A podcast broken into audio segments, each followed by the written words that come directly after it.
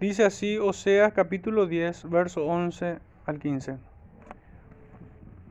Efraín es novilla domada, que le gusta trillar, mas yo pasaré sobre su lozana cerviz.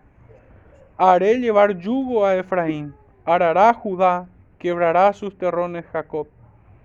Sembrad para vosotros en justicia, segad para vosotros en misericordia, haced para vosotros barbecho, porque es el tiempo de buscar a Jehová hasta que venga y os enseñe justicia. Habéis arado impiedad y segasteis iniquidad, comeréis fruto de mentira, porque confiaste en tu camino y en la multitud de tus valientes. Por tanto, en tus pueblos se levantará alboroto y buscad y y todas tus fortalezas serán destruidas como destruyó Salmán a Bet Arbel en el día de la batalla, cuando la madre fue destrozada con los hijos. Así hará a vosotros Betel, por causa de vuestra gran maldad. A la mañana será del todo cortado el rey de Israel. Señor bendiga su palabra, hermanos, en medio nuestro y en el corazón de cada uno de ustedes pueden sentarse, por favor.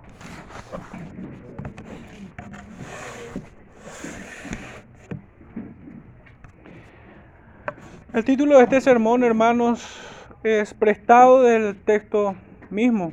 Buscadle mientras pueda ser hallado. Esta idea la encontramos en el verso 12. Buscar a Jehová. Porque es el tiempo de buscar a Jehová hasta que venga y os enseñe justicia.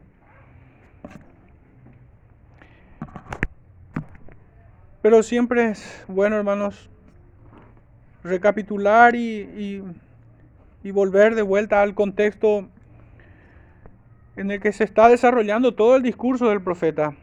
Y para ello me quiero servir de la cita en Apocalipsis, capítulo 4, versículos 14 al 22.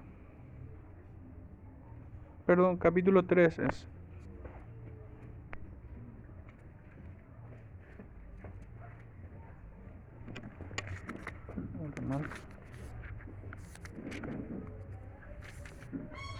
Sí.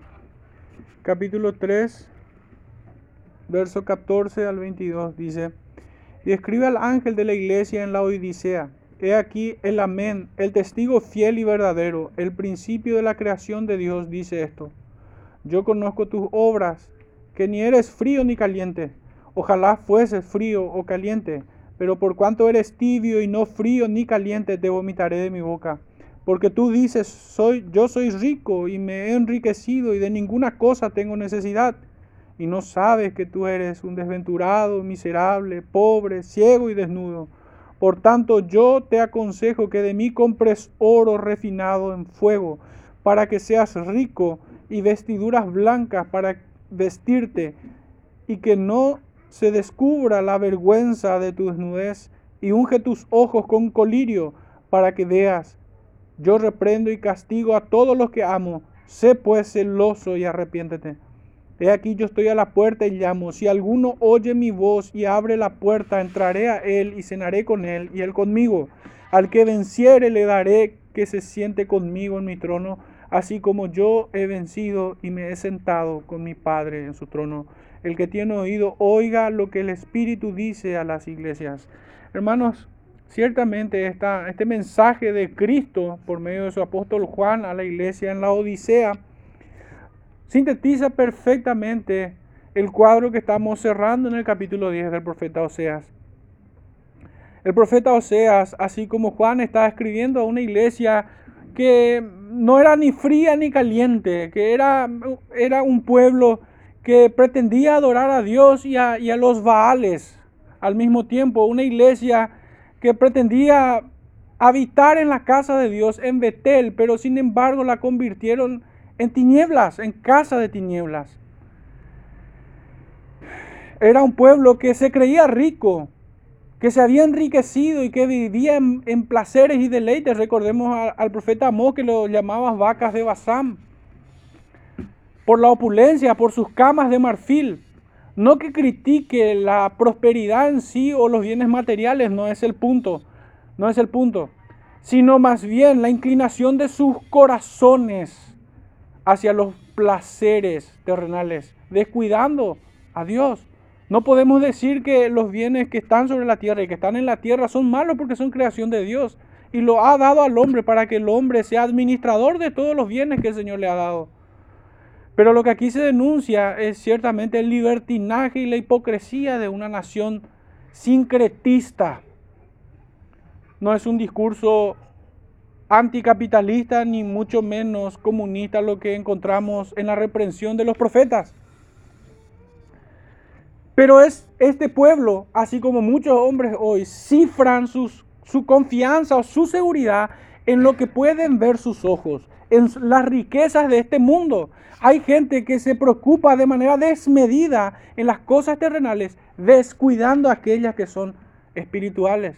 Es el mismo espíritu de la enseñanza del maestro cuando dice de que procuremos más bien por aquella por aquel pan que a vida eterna permanece, por aquella comida que a vida eterna permanece y que no procuremos no más. No es que, no es que nosotros no debemos trabajar y procurar por el pan diario, todo lo contrario, la escritura dice que el que no trabaja, que no coma, dice la escritura. Es todo lo contrario. Pero está más bien apuntando a aquellos hombres simples, necios y tercos que solamente cuidan de aquello que es terrenal y descuidan aquello que es más importante. En palabras del maestro, debiéramos también decir, esto se debía haber hecho, procurar por aquello que el Señor nos ha dado en esta vida y trabajarlo sin dejar de hacer aquello, aquello que es más importante, aquello que a vida eterna permanece. Y por esto el, el, apóstol Juan y el profeta Osea llaman al arrepentimiento a sus oyentes. Les llama a vestirse de justicia, a vestirse de Cristo viniendo en arrepentimiento. Porque de lo contrario, Él vendrá, dice. Y peleará contra ellos, los aplastará. Él es el quien puede destruir el alma y el cuerpo en el infierno eternamente. Pero finalmente, hermanos, el texto, tanto Juan como Oseas, nos da evidencias de quiénes son aquellos, para que ninguno se engañe. ¿Quiénes son aquellos que realmente se visten de justicia, quienes son revestidos en Cristo Jesús. El apóstol dice, al que venciere, al que venciere, dice la escritura.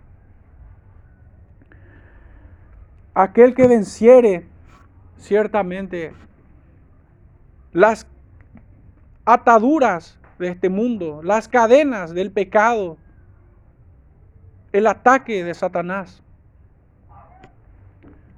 aquel que vence su propia concupiscencia. Y esto no es una facultad que esté en el cuerpo o, en el creyente, no, sino a quienes le fueron dados por el Espíritu Santo, porque es una gracia divina que nosotros venzamos o que podamos vencer al pecado, al mundo y a Satanás.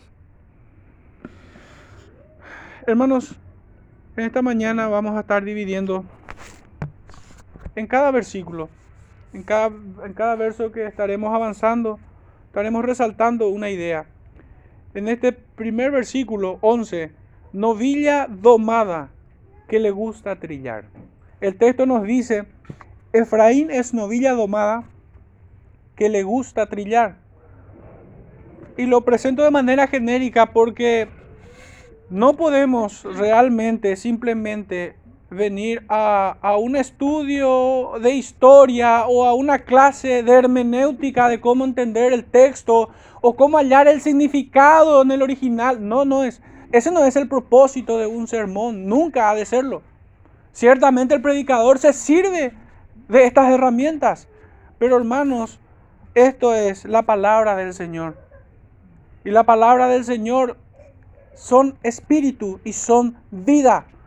Si estas palabras no se aplican a nuestras vidas, en fe a nuestros corazones, solo hemos aumentado nuestro pecado delante de ella. Porque a quien mucho se le da, mucho se le demandará. Aquel a quien más luz se le da, tiene un mayor agravante al momento de ser juzgado. Aquel que peca contra más luz es más culpable que otro que está ciego o que está en tinieblas. Entonces esto, hermano, no es una clase de historia, no es una clase de principios de hermenéutica, ni mucho menos. Esta es la palabra de Dios que debe ser aplicada a tu vida, a tu corazón. Y que bien haríamos en vivir según lo que ella nos habla. Por eso de manera genérica no digo Efraín es novilla domada, sino más bien digo novilla domada que le gusta trillar, poniéndonos nosotros en esa posición. Esta es una alegoría que representa un trabajo más fácil que la de arar la tierra, ya que no se requería el yugo para esta labor. Cada bestia lo hacía libremente, por sí solo, y se le permitía comer todo el fruto del campo que quisiera sobre el cual estaba trabajando. Esto estaba debidamente legislado, pues si nosotros nos vamos al libro de Deuteronomio capítulo 25, versículo 4 dice así, no pondrás bozal al buey cuando trillare. Y esta obviamente tiene una un significado aún más profundo y una aplicación directa para la iglesia. En Primera de Corintios capítulo 9 versos 7 al 11 donde leemos, ¿quién fue jamás soldado a sus propias expensas? ¿Quién planta viña y no come de su fruto? ¿O quién apacienta el rebaño y no toma de la leche del rebaño? Digo esto solo como hombre. ¿No dice esto también la ley? Porque en la ley de Moisés está escrito, no pondrás bozal al buey que trilla ¿Tiene Dios cuidado de los bueyes o lo dice enteramente por nosotros? Pues por nosotros se escribió, porque con esperanza debe arar el que ara, y el que trilla con esperanza de recibir el fruto. Si nosotros sembramos entre vosotros lo espiritual, es gran cosa si segaremos de vosotros lo material. Está apuntando obviamente a el apóstol Pablo está interpretando el texto de Deuteronomio 25, aplicándolo al sostenimiento de la iglesia, a los oficiales de la iglesia. Pero nosotros debemos centrarnos en la forma en cómo el profeta está utilizando esta imagen de Deuteronomio 25.4. Lo, lo utiliza como una alegoría y está diciendo que aquel pueblo Efraín ah, se, se le había puesto en una posición, por decirlo, bendecida. Es, cómoda, alguien que podía comer de su trabajo, alguien que podía sostenerse y ver el fruto de su trabajo. Era obviamente libre, no, no tenía bozal, no tenía el yugo que pesaba sobre sus cuellos. Anteriormente el profeta, sin embargo, lo había comparado a Israel como a una novilla indómita. Si nosotros retrocedemos al capítulo 4, verso 6, del profeta Oseas, capítulo 4, verso 6, dice, mi pueblo fue destruido porque le faltó conocimiento. Por cuanto desechaste el conocimiento, yo te echaré del sacerdocio y porque olvidaste, no, tomé mal la cita. Tomé mal la cita. Voy a precisarle en, en un momento. Pero así también el profeta Jeremías, no solo Oseas, lo había comparado como una novilla indómita, como alguien que no podía ser domada, como una bestia testaruda, como alguien que no podía ser enseñada ni siquiera con golpes. Voy a cerciorarme del texto primero. 16 es, sí, 4.16. Porque como novilla indómita se apartó Israel los apacentará ahora Jehová como a corderos en lugares espaciosos. Bueno, justamente esto. Pero también en Jeremías capítulo 31, verso 18, dice, escuchando, he oído a Efraín que se lamentaba, me azotaste y fui castigado como novillo indómito. Conviérteme y seré convertido, porque tú eres Jehová mi Dios. Obviamente aquí hay un clamor, hay un ruego al Señor de recibir esta gracia para convertirse de su, de su vida, de su pecado de sus andanzas, de volver a las sendas antiguas. Y no es precisamente una contrariedad en el profeta que primeramente en el capítulo 4 los trate de novilla indómita y aquí los trate de domilla de novilla domada o domesticada o amaestrada tiene también el mismo significado. No es contrario. No cambia de opinión y tampoco hay contradicción alguna, sino que muestra caracteres que convergen en aquella Israel apóstata y se complementa al decir o al llamar a un pueblo rebelde que se acostumbró a vivir libre y en abundancia, pues había sido tratada por Dios con mucha generosidad, sin bozal, sin yugo, y le había permitido disfrutar de todas sus bondades que él había puesto sobre la tierra. Pero esta novilla indómita y al mismo tiempo domada, se olvidó de su hacedor, se olvidó de su dueño, de su Señor, y así engrosó su corazón. Moisés también nos describe esta situación en Deuteronomio capítulo 32, verso 15. Dice, pero engordó Jesurum y tiró coces, engordaste, te cubriste de grasa. Entonces abandonó al Dios que lo hizo y menospreció la roca de su salvación. Aquella Israel convirtió su libertad en libertinaje y desenfreno inmoral. El profeta sigue diciendo, mas yo pasaré sobre tu lozana servicio. Es como si dijera, pero, ¿qué quiere decir esto hermano? Indica claramente un cambio, una ruptura, un cambio de estado o de época o de condición Aquella Israel que era como novilla domada, que se servía de los bienes que el Señor ponía a su alcance, ahora cambiaría su estado, su situación. Totalmente. en nuestra versión Reina Valera dice más yo, pero es como si dijera, pero hay un quiebre, esto va a cambiar. Más yo pasaré, pero yo pasaré, pondré un yugo pesado sobre su tierno cuello. Aquella Israel no estaba acostumbrada a vivir en esclavitud, o más bien se había olvidado porque ciertamente habían sido libertados por Moisés de, de Egipto. Pero esta Israel del norte, desde que se separó de las tribus del sur, aún no había caído bajo un yugo de esclavitud tan pesado como el que le espera a la vuelta de la esquina.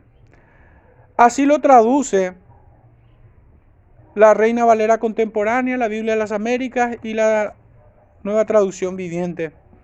Con la abundancia de alimentos le serían quitado también su libertad, su dignidad y todo gozo y deleite a la que estaban acostumbrados. Jehová trataría severamente con el orgullo de un pueblo que prefirió vivir para sí mismo y para sus propios pecados. Los llevará por caminos de sufrimiento. El propósito de esta alegoría es mostrarle el castigo que viene sobre ellos al galope de un ejército asirio, que destruirá toda forma de placer que tienen, que aniquilará toda resistencia. Los que quedaren serán reducidos a esclavitud. Israel es llevado a mirar su pasado, su presente y su futuro próximo. Hermanos,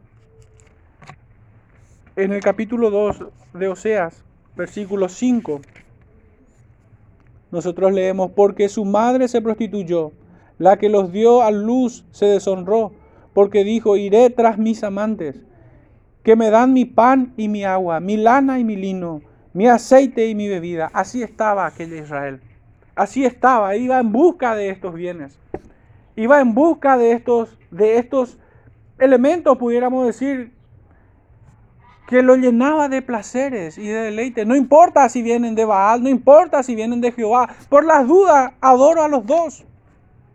Por si me falle uno, tengo al otro. en la alegoría de esta mujer ramera, pudiéramos decir, si el marido no me complace, pues lo hará mis amantes.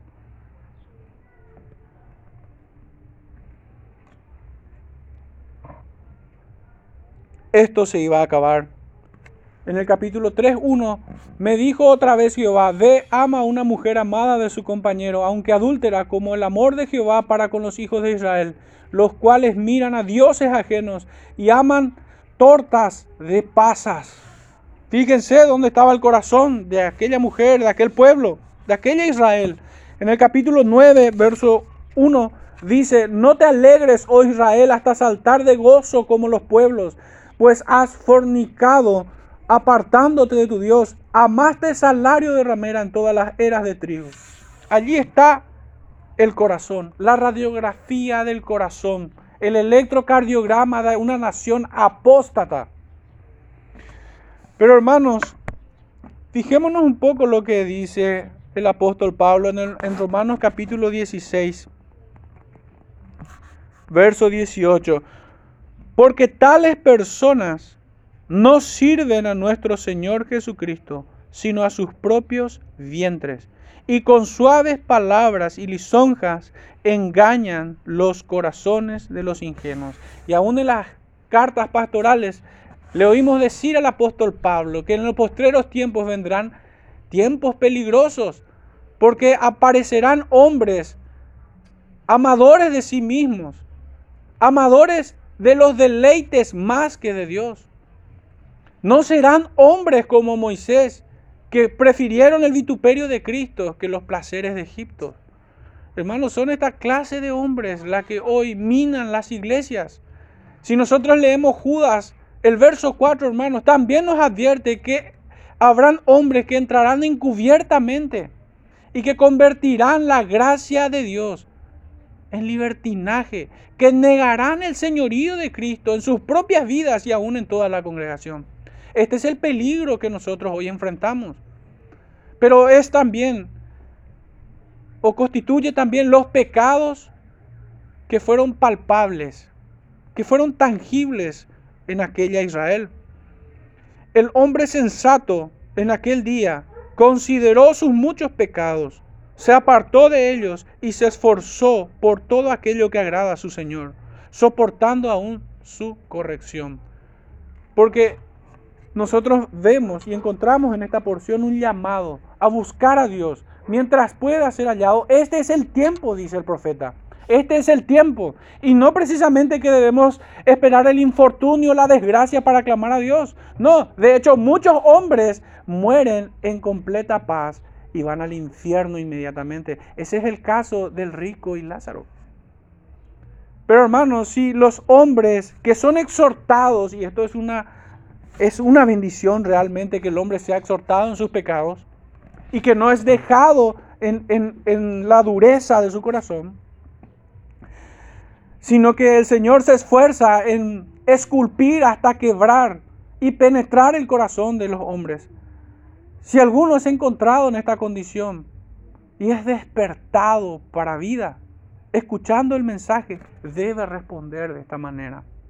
Debe asentir la exhortación, debe dolerse por su pecado, debe procurar arrepentimiento, debe rogar la gracia de Dios para que esto sea la fuerza del Espíritu y no sencillamente en un ejercicio de su moralidad, sino que sea que provenga del Espíritu Santo mismo, es eso que le lleva a arrodillarse delante del gran rey. Debe, esforzarse porque sea así. No debe confiarse que las palabras sencillamente son el oráculo para obtener el perdón de Dios. No, no de ninguna manera.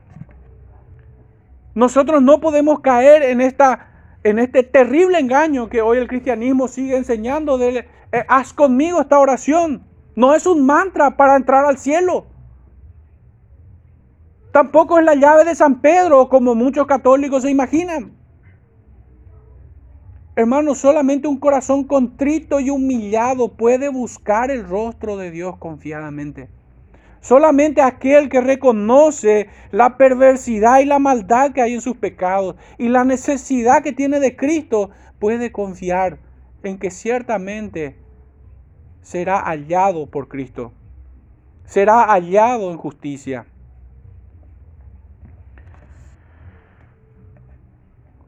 Pero hay algo, hermanos, que de repente puede costar bastante. Y es que muchas veces quienes son engañados bajo esta herejía de la, oración del pecador, de repente ven que su situación no cambia, que ciertamente la ira de Dios permanece sobre ellos, que la justicia de Dios ciertamente se cobrará sobre ellos. Y quedan desconcertados, quedan confundidos y hasta en un sentido avergonzados en su propia fe. Hermanos, y es que no han entendido el juicio de Dios. Es que no han entendido de qué lo salvó el Señor. El Señor no te salva de una enfermedad. No te salva de la pobreza. No te salva de la persecución. De hecho, son evidencia muchas veces de que estamos en las sendas antiguas. Porque escrito está, y esto es una promesa y una evidencia, que el que quiera vivir piadosamente padecerá. Ciertamente es una promesa. Que el que quiera vivir piadosamente padecerá. Por causa de mi nombre, el mundo os aborrecerá. Eso es una promesa. Una promesa jurada. Pero ¿a dónde voy?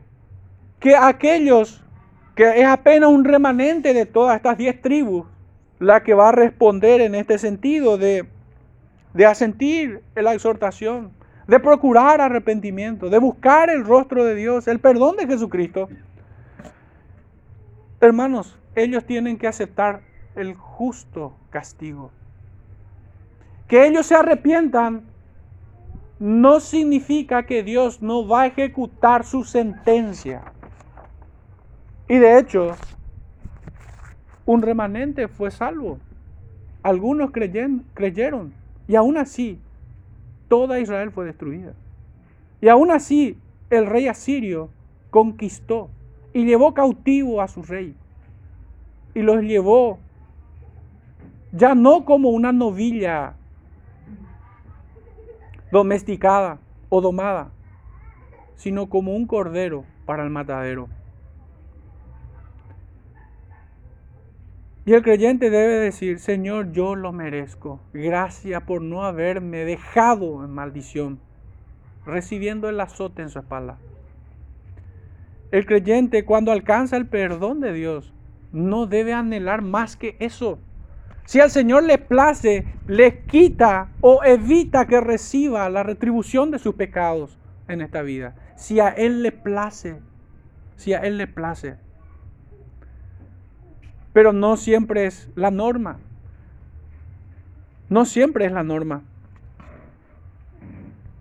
Dice en Hebreos capítulo 12, versículos 4 al 8, porque aún no habéis resistido hasta la sangre, combatiendo contra el pecado, y habéis ya olvidado la exhortación que como hijos se os dirige, diciendo, Hijo mío, no menosprecies la disciplina del Señor, ni desmayes cuando eres reprendido por Él porque el Señor al que ama disciplina y azota a todo el que recibe por hijo. Si soportáis, fíjense el condicionante, si soportáis la disciplina, Dios os trata como hijos.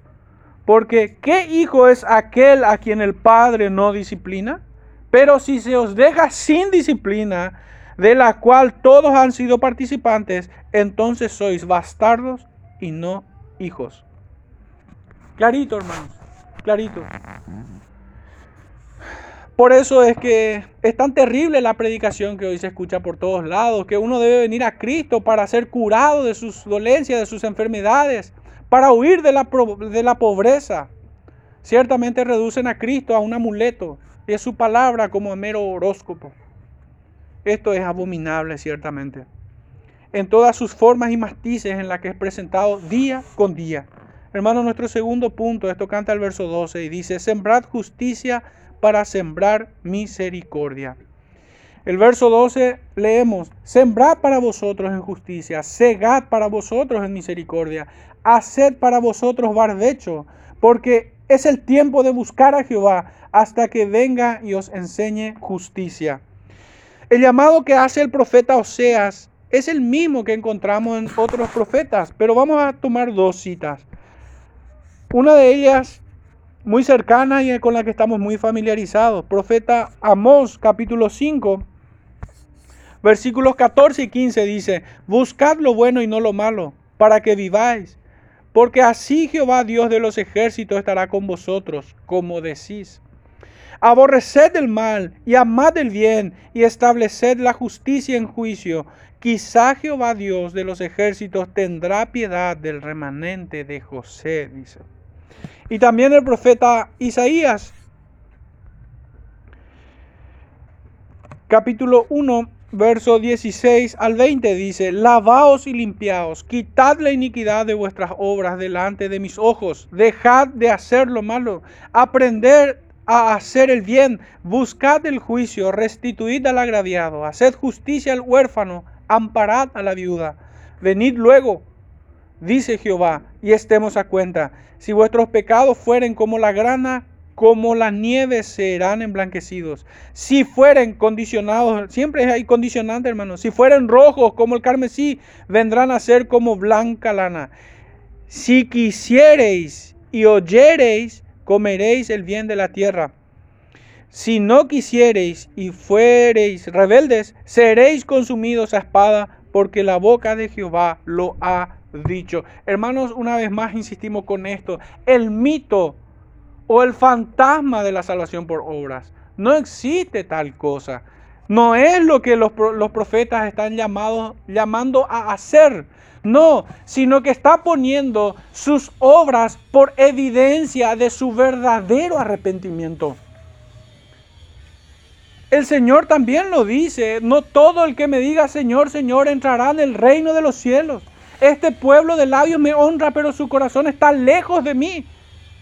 Y a la religión de su tiempo lo llamó hipócritas. No es entonces una, un llamado a salvación por obras, no, sino a no engañarse más bien. No nos engañemos. Nadie que realmente experimenta una conversión genuina ha sido perdonado. El creyente es nueva criatura. Las cosas viejas pasaron. Somos renacidos en el Espíritu por la palabra. No de simiente corruptible, dice el Evangelio. Entonces, hermanos, que ninguno se engañe.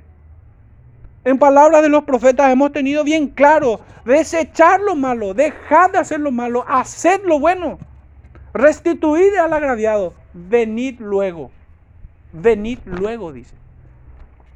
No vengas simplemente a ofrecer palabras delante de mí. Dios no puede ser burlado. Aumentas tu pecado si uno hace esto.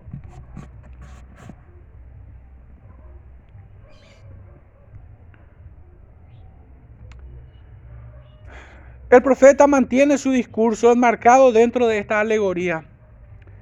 Los exhorta a esforzarse, a trabajar en los límites de sus endurecidos corazones. Haced para vosotros barbecho. Esta palabra ciertamente no forma parte de nuestro lenguaje corriente, pero vamos a hallar su significado. Barbecho, ¿qué es el barbecho? Esto es dejar descansar una parcela de tierra por uno o varios años antes de volverla a cultivar. Periodo de tiempo en el que se limpia el terreno, arrancándole toda mala hierba, espinos y malezas, con la finalidad de dejarla lista para una nueva siembra. Dice el profeta Jeremías en el capítulo 4, los primeros cuatro versículos. Si te volvieres, oh Israel, dice Jehová, vuélvete a mí. Y si quitares de delante de mí tus abominaciones, recuerden qué significa el barbecho. Es arrancar todas las alimañas, hierba mala, espinos y malezas.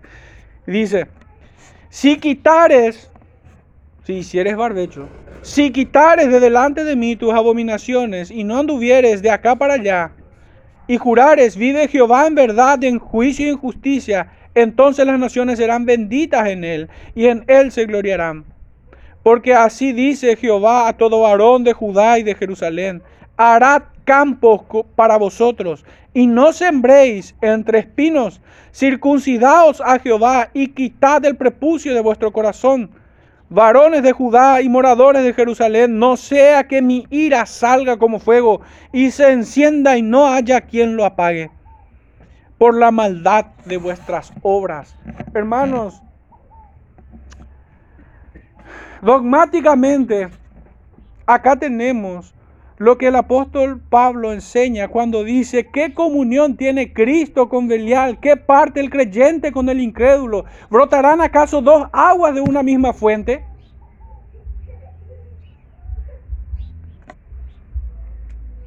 Por eso el Señor dice que debemos limpiar nuestro terreno, debemos limpiar nuestro corazón, debemos despojarnos de todo aquello que contamina y que inutiliza la tierra. No pretendamos que el Señor hará su obra, su siembra, de la cual nosotros vamos a cosechar frutos espirituales, preservando allí la maleza, la hierba mala, las alimañas. No, nosotros debemos esforzarnos por limpiar todo aquello.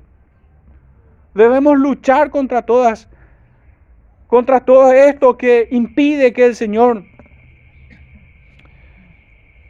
nos conceda fruto en nuestro terreno, en nuestros corazones. Eso es lo que exige el Señor. Si bien el mensaje es una clara exhortación, déjenme hacer una nota al margen de todo esto. Pensaba al leer las palabras del profeta justamente en este versículo que qué exquisita es la pluma del profeta. Qué maravilla, qué maravilla su discurso. Capaz de extasiar a toda alma que busca elevarse en el conocimiento y sabiduría celestial. No son solo recursos literarios, pensaba, sino espiritual. Es mucho más profundo que una idea que puede ser sintetizada por nuestro razonamiento. No, es una idea que penetra el corazón del hombre. Y qué maravillosos recursos encontramos también en la forma en cómo el Señor poéticamente nos habla al corazón de cada uno. Ciertamente debemos dejarnos impactar en la mente, pero por sobre todo en el corazón por la palabra de Dios. Su palabra hace sabio al sencillo. En estos días meditábamos justamente sobre el Salmo 119. En el, en el versículo 129 les quiero leer un poquito. 119, 129 dice, maravillosos son tus testimonios, por tanto los ha guardado mi alma. La exposición de tus palabras alumbra Haz entender a los simples. Mi boca abrí y suspiré porque deseaba tus mandamientos. Mírame y ten misericordia de mí como acostumbras con los que aman tu nombre. Ordena mis pasos con tu palabra y ninguna iniquidad se enseñoree de mí. Líbrame de la violencia de los hombres y guardaré tus mandamientos. Haz que tu rostro resplandezca sobre tu siervo y enséñame tus estatutos. Ríos de agua descendieron de mis ojos porque no guardaban tu ley. O podemos pensar o recurrir a las palabras del apóstol Pablo en el libro a los Romanos capítulo 11. Los últimos versículos dice, oh profundidad de las riquezas de la sabiduría y, la ciencia, y de la ciencia de Dios Cuán insondables son sus juicios e inescrutables tus caminos. Porque ¿quién entendió la mente del Señor o quién fue su consejero? ¿O quién le dio a él primero para que le fuese recompensado? Porque de él y por él y para él son todas las cosas. A él sea la gloria por los siglos. Amén. Hermanos, qué maravilla ciertamente su palabra. Poder meditar en ella es muy bueno. Es un favor inmerecido que nosotros recibimos.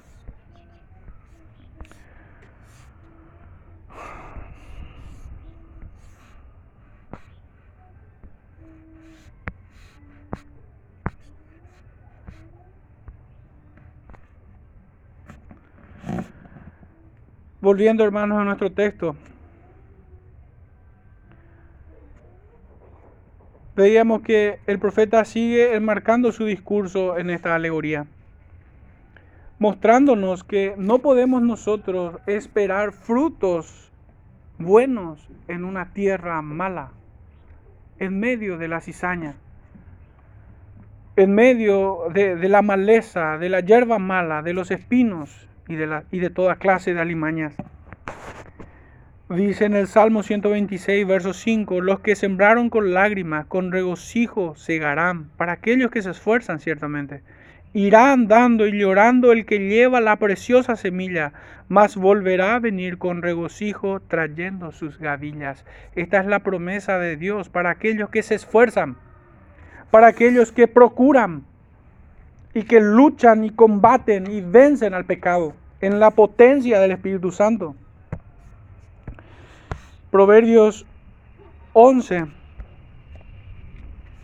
verso 18 dice así, el impío hace obra falsa, mas el que siembra justicia tendrá galardón firme.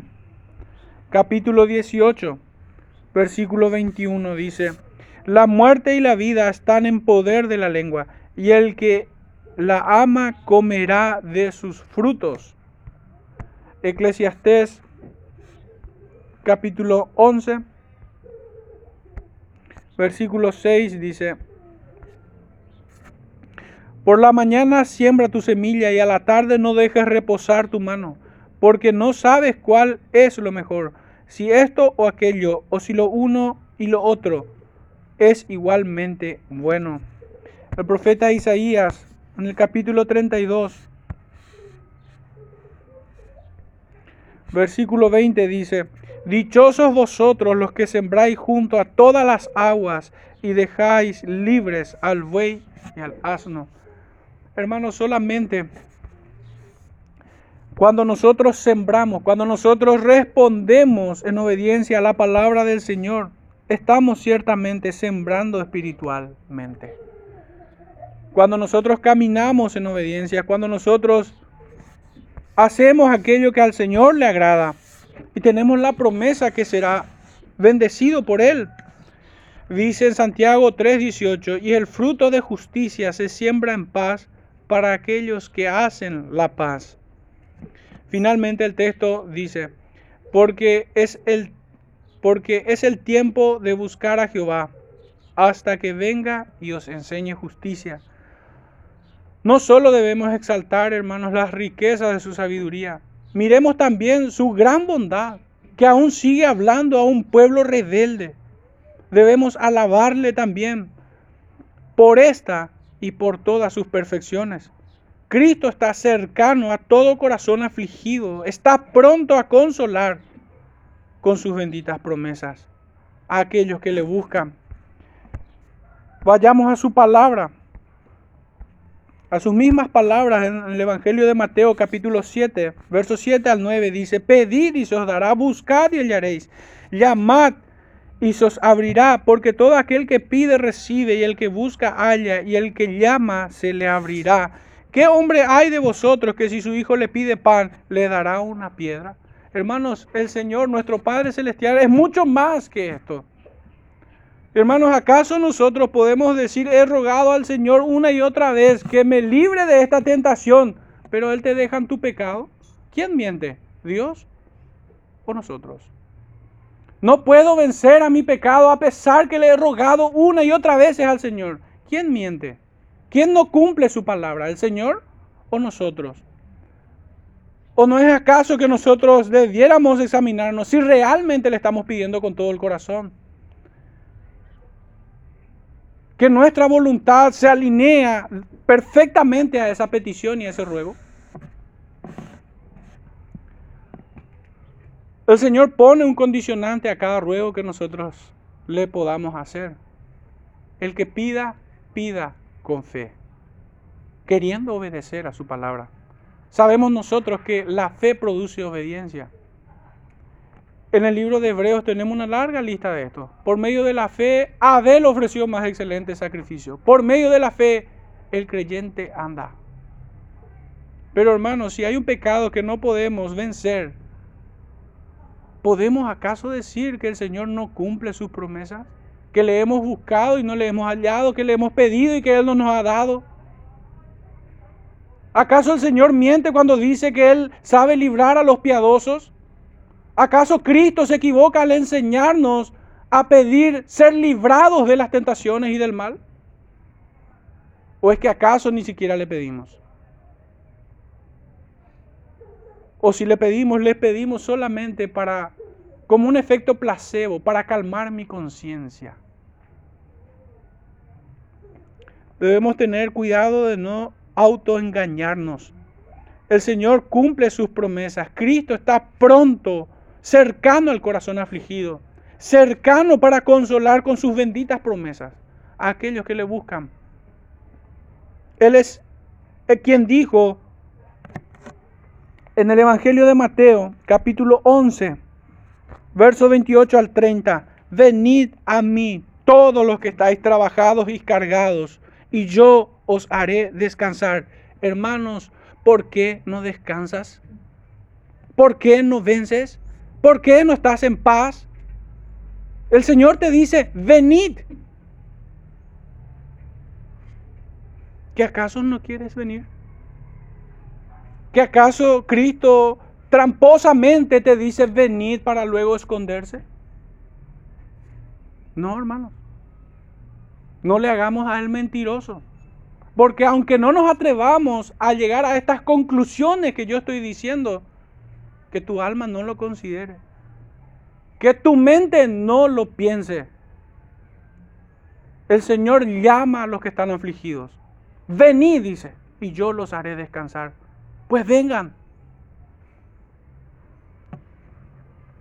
Mi yugo es ligero, dice el Señor. Llevad mi yugo sobre vosotros y aprended de mí, que soy manso y humilde de corazón, y hallaréis descanso para vuestras almas.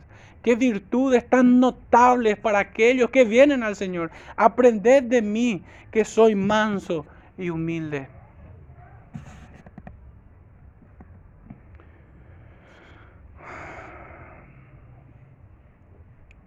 hasta que venga y os enseñe justicia. El sentido de esta frase final en este verso 12 es como si dijese, hasta que yo venga y los declare justos o justificados. Este es el sentido de sus palabras.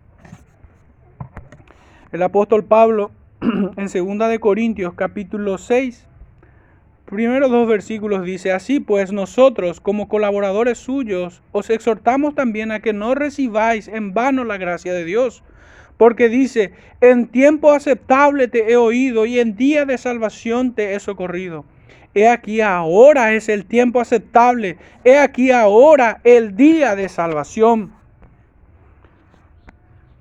Hebreos también persigue esta misma, este mismo llamado, esta misma invitación. Dice en el capítulo 3, versos 7 y 8. Por lo cual, como dice el Espíritu Santo, si oyeres hoy su voz, no endurezcáis vuestros corazones como en la provocación en el día de la tentación en el desierto. Verso 15 dice, entre tanto que se dice, si oyeres hoy su voz, no endurezcáis vuestros corazones como en la provocación y en el capítulo 4, verso 7, una vez más vuelve a decir, como por tercera vez, otra vez determina un día, hoy, diciendo después de tanto tiempo por medio de David, como se dijo, si oyeres hoy su voz, no endurezcáis vuestros corazones. Hermanos, ¿por qué no vienen a Cristo? ¿Por qué no le hallan? Porque el corazón está duro y no quiere despojarse, no quieren hacer barbecho en sus propias vidas. Debemos limpiar y arrancar de raíz, removerla desde lo profundo. Debemos cerciorarnos que no quede en nuestra tierra raíz de amargura. Algo que vuelva a brotar. Por eso la alegoría es maravillosa, ciertamente. Cuán oportuno es su mensaje. Por tanto, mirad a Cristo y sed salvos. Mirad a Cristo ciertamente. Aunque son duras sus exhortaciones, allí encontramos esperanza. Mirad a Cristo y sed salvos. El profeta Isaías dice en el capítulo 45, versículos 22 al 25, mirad a mí y sed, salvos todos los términos de la tierra, porque yo soy Dios y no hay más. Por mí mismo hice juramento, de mi boca salió la palabra de justicia y no será revocada, que a mí se doblará toda rodilla y jurará toda lengua, y se dará de mí, y se dirá de mí, ciertamente en Jehová está la justicia y la fuerza, en él vendrán, y todos los que contra él se enardecen serán avergonzados. En Jehová será justificada y se gloriará toda la descendencia de Israel. Todos aquellos hermanos quienes responden a este llamado serán declarados justos por el Señor y andarán por sendas de justicia, en las sendas antiguas. También el profeta Joel, que ya hemos avanzado sobre su libro en el capítulo 2, rescatamos los versos 12 en adelante, donde nos transmite la misma enseñanza. Por eso pues ahora dice Jehová, convertíos a mí con todo vuestro corazón, con ayuno y lloro y lamento. Rasgad vuestro corazón y no vuestros vestidos, y convertíos a Jehová vuestro Dios. Porque misericordioso es y clemente, tardo para la ira y grande en misericordia, y que se duele del castigo este es nuestro Cristo, hermanos. Algunos lo alcanzaron de aquellas tribus. Algunos hoy lo siguen alcanzando. Algunos hoy miran a Cristo. Pero el resto, y Dios no quiera que ninguno de nosotros esté hallado entre este grupo de gente que voy a mencionar. Y es que cuán retorcida es el alma del pecador que lo desprecia. Fíjense, el Señor nos halla en esta condición, como en la de aquella Israel. El Señor nos llama, venir a mí, dice el Señor, para ser perdonados y no venir. El Señor dice, venid a mí todo lo que estéis trabajados y cansados y no venir. El Señor nos llama a ser limpiados de toda maldad y no venimos.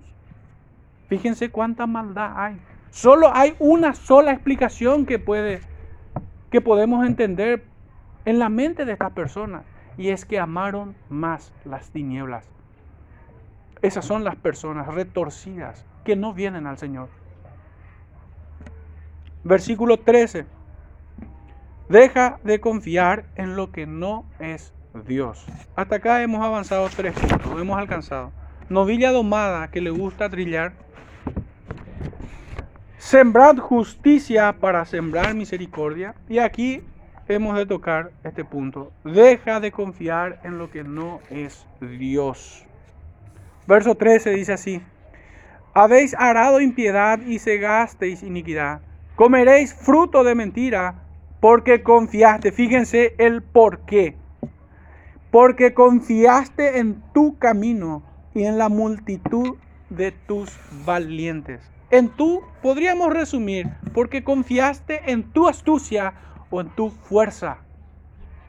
Muy propio del ser humano. Es como si dijera, hombre, mira tus pecados. O seas razona con el pecador. Busca hacerlos conscientes de su condición. Observa cuánta idolatría y libertinaje hay en tus territorios. Cuánto mal te has permitido hacer. Tu paz y tu seguridad no provienen del conocimiento de Dios, sino más bien de su olvido. ¿Qué esperas recibir como retribución? No pongas tu confianza en lo que tus ojos pueden ver. Advierte a tu alma con mis palabras. Ni tu inteligencia ni tu fuerza podrán evitar el juicio de Dios que corre hacia ti. Esto es ley tan firme como el trono de Dios en los cielos. Aquello que sembramos, eso cosecharemos. El profeta una vez más lo vuelve siempre enmarcado dentro de esta alegoría, de manera poética nos dice que sembraremos fruto de mentira. Comeréis fruto de mentira. Recordemos que, que, está tratando a Israel como una novilla domada que trilla y come de aquello que trilla. Y la iglesia estaba sembrando pecado e iniquidad y obviamente se alimentaba de eso. Si nuestras manos y nuestras decisiones siembran iniquidad, pecado y maldad, eso es lo que comemos. Eso, con eso alimentamos nuestra alma. Por eso muchos ciertamente no alcanzan, no alcanzan el perdón de Dios. No alcanzan la justificación. No alcanzan. Cristo no es para ellos. lo presentaba como una ley. Y es que en Gálatas capítulo 6, versos 7 al 9 dice, no os engañéis, Dios no puede ser burlado, pues todo lo que el hombre sembrare, eso también segará. Porque el que siembra para su carne, de la carne segará corrupción, mas el que siembra para el espíritu, del espíritu segará vida eterna. No nos cansemos pues de hacer el bien, porque a su tiempo segaremos no, si no desmayamos. Hermanos, si nosotros, acá dice, comemos fruto de mentira, pero si nosotros comemos aflicción, si nosotros comemos amargura, si nosotros nos alimentamos con estiércol, es porque eso estamos sembrando. Eso, eso no cambia. Eso así fue en aquellos días, así es hoy. El apóstol nos dice aquí de manera mucho más sucinta, obviamente, sin metáfora. Si sembramos para la carne, segaremos frutos de la carne. Si sembramos para el Espíritu, sembraremos fruto del Espíritu.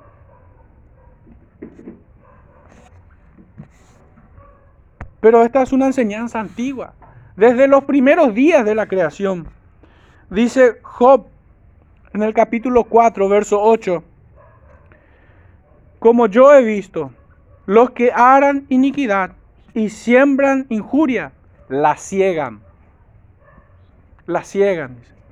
Aquello que siembran, la ciegan, lo cosechan, es su alimento. Y aún avanzando en los días del hombre, en Proverbios capítulo 22, verso 8 dice, el que sembrar iniquidad, iniquidad segará, y la vara de su insolencia se quebrará. Ciertamente sufrirá pérdida. Y hermanos, no puedo detenerme en la multitud de versículos que nos que, que exponen esta gran verdad. Solamente el que no quiere ver, no ve la causa de por qué permanece así. De que por qué sigue derrotado en sus delitos y pecados.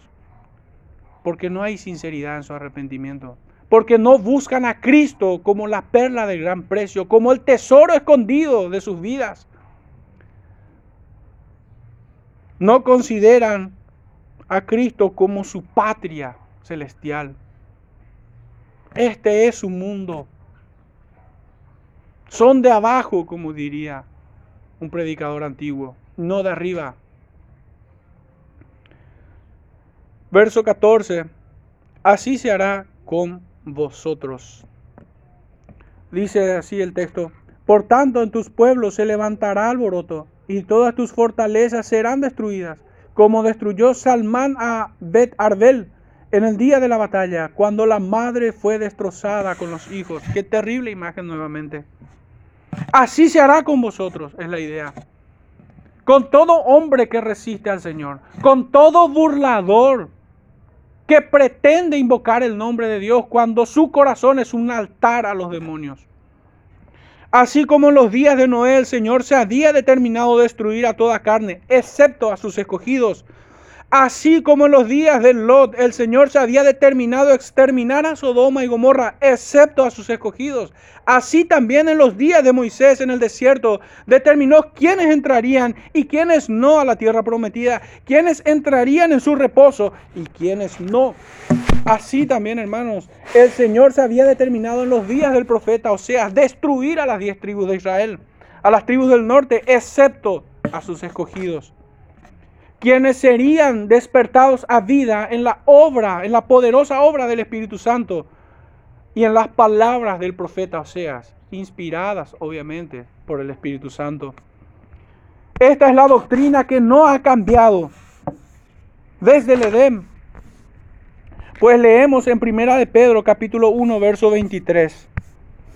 Siendo renacidos no de simiente corruptible, sino de incorruptible por la palabra de Dios que vive y permanece para siempre. ¿Puede, hermanos, algo que es nacido de incorruptibilidad ser corrupto? ¿O que su naturaleza, mejor dicho, permanezca corrupta, inclinada hacia el mal? Que el latido de su corazón, que cada impulso lo lleve hacia el pecado, hacia el abismo. No, hermanos. No, no, no. Aquello que es nacido de la simiente espiritual no puede amar la carne. Aquello que es nacido en la luz no puede buscar las tinieblas. Aquello que es nacido de Dios no puede deleitarse en los pecados que colgaron a Cristo en la cruz. No puede.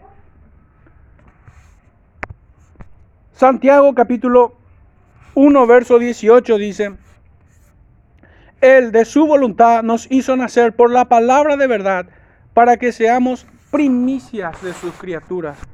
Pero ¿acaso somos la escoria?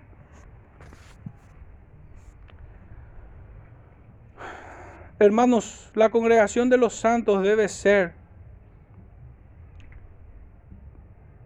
una embajada de aquella patria celestial aquí en la tierra y no un muladar.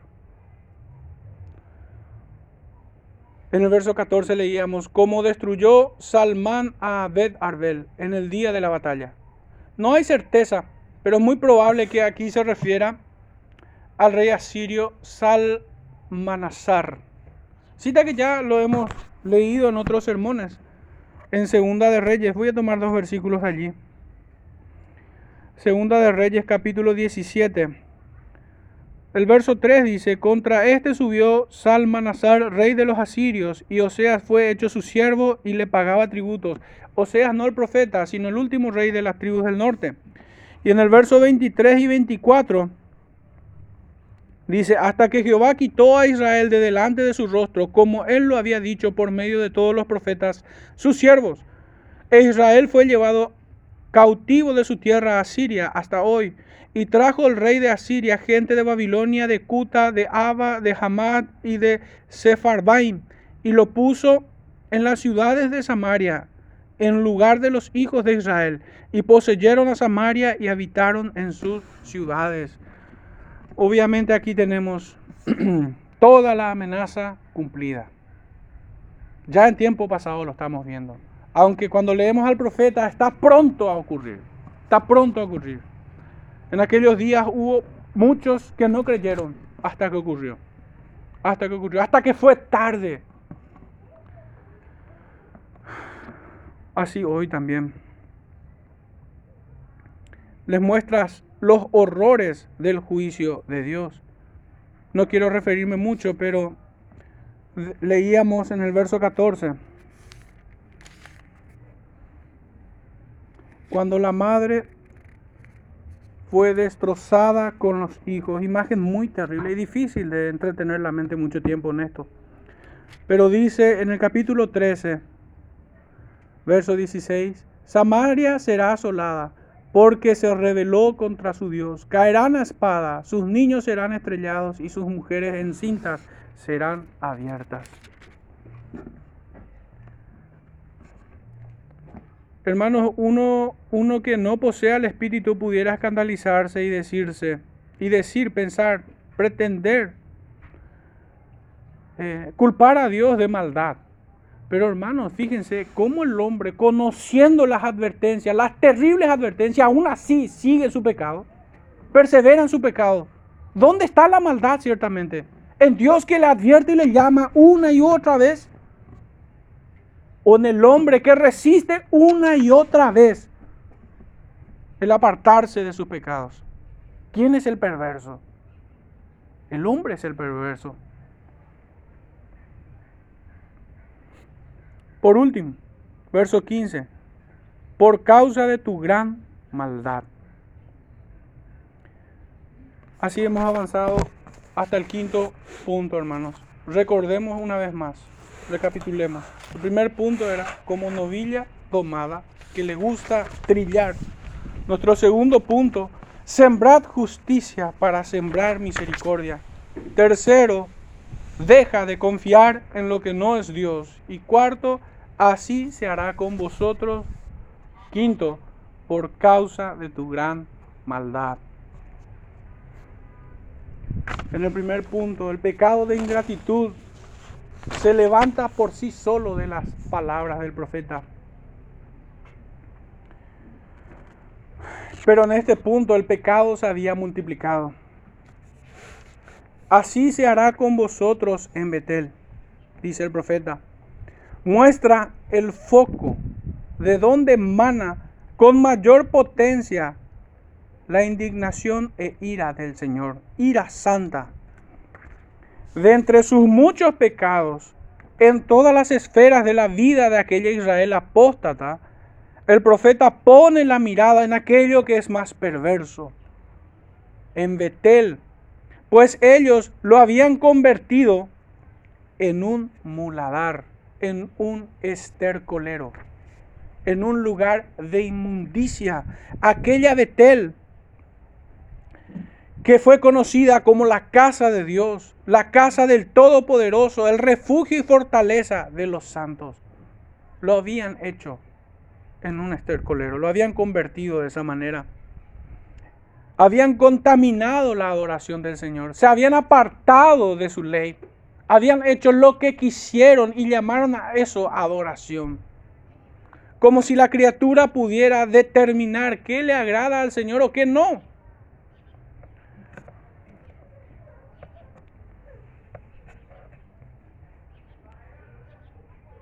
De Betel emanaba el hedor de todo su sincretismo religioso, invocando el nombre de Dios y el de los Baales.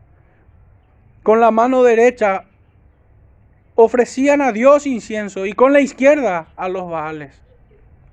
La ley de Dios y los principios del mundo en el corazón de aquellos hombres.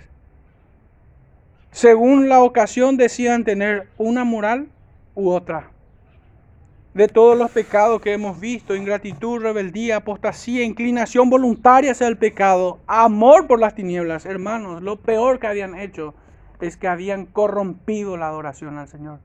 Recordemos que es el fin principal del hombre.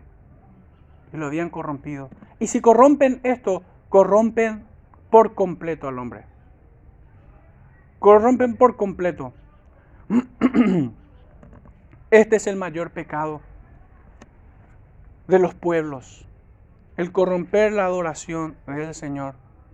No me he de cansar de decir que aquella Israel, tomando prestadas las palabras del profeta Osea, decían adorar a Jehová, pero más bien llevaban el tabernáculo de Moloch y de Kiun, dioses vuestros, dice el profeta. Hermanos, este es el peligro que aún sigue latente para todas las iglesias de invocar el nombre de Dios, pero teniendo el altar de los Baales en sus propios corazones, de no rendirse ante Él por completo, toda nuestra voluntad, de en todo decir, Señor, ¿qué quieres que haga? Aquella Israel pereció bajo la diestra del Todopoderoso.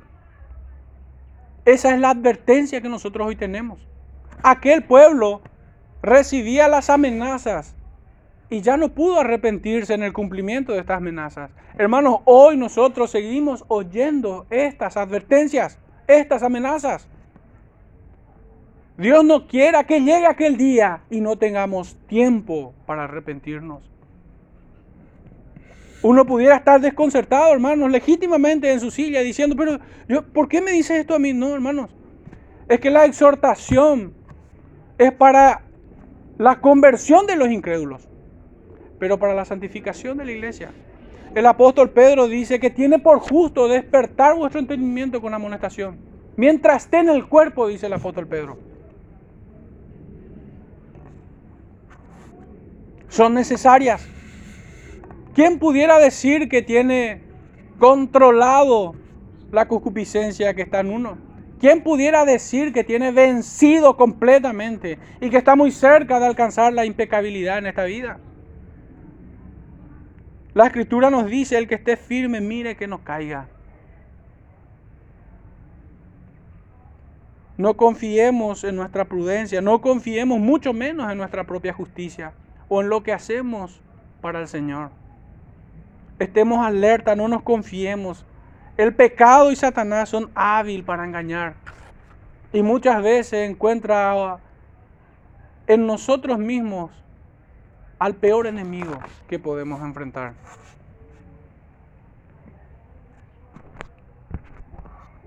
Como reflexión final, quisiera que me acompañen al libro del profeta, del, del apóstol Pedro.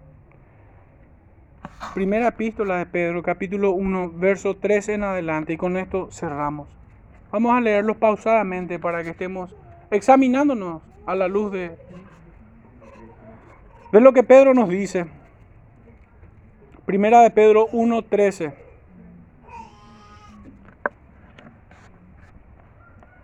Por tanto, ceñid los lomos de vuestro entendimiento, sed sobrios y esperad por completo en la gracia que se os traerá cuando Jesucristo sea manifestado.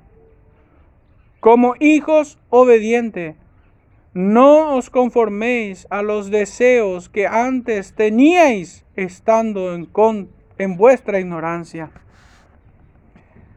sino como aquel que os llamó es santo, sed también vosotros santos en toda vuestra manera de vivir porque escrito está, sed santos, porque yo soy santo.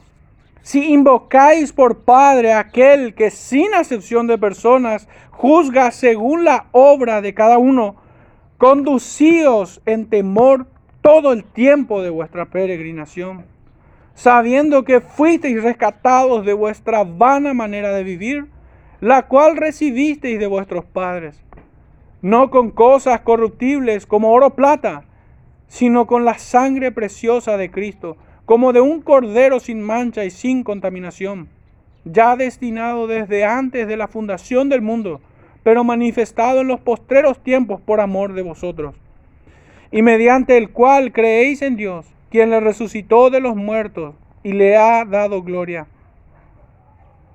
para que vuestra fe y esperanza sean en Dios, habiendo purificado vuestras almas por la obediencia a la verdad y mediante el Espíritu para el amor fraternal no fingidos.